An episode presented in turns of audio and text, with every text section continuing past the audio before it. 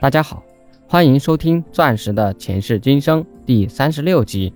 美国纽约钻石公园，美国钻石坑国家公园地下原来是九千五百万年前的一个火山熔岩通道。火山爆发时形成丰富的钻石、橄榄石、石榴石、紫水晶、玛瑙等半宝石资源，现在经过腐蚀风化而裸露出地表。美国的钻石坑国家公园。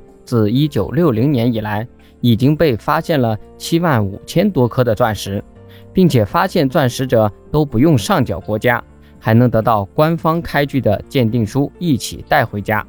平均每天都有一到两颗被发现，其中超过一克拉的就有七百多颗。一九二四年，一个叫巴沙姆的人发现了重达四十点二三克拉的钻石，是美国最大的钻石。一位十四岁的美国少年游客逛了半小时公园，就在这个钻石公园发现了一颗七点四四克拉的钻石。这个令人惊喜的消息也让美国塔尔萨的一位二十五岁姑娘非常心动。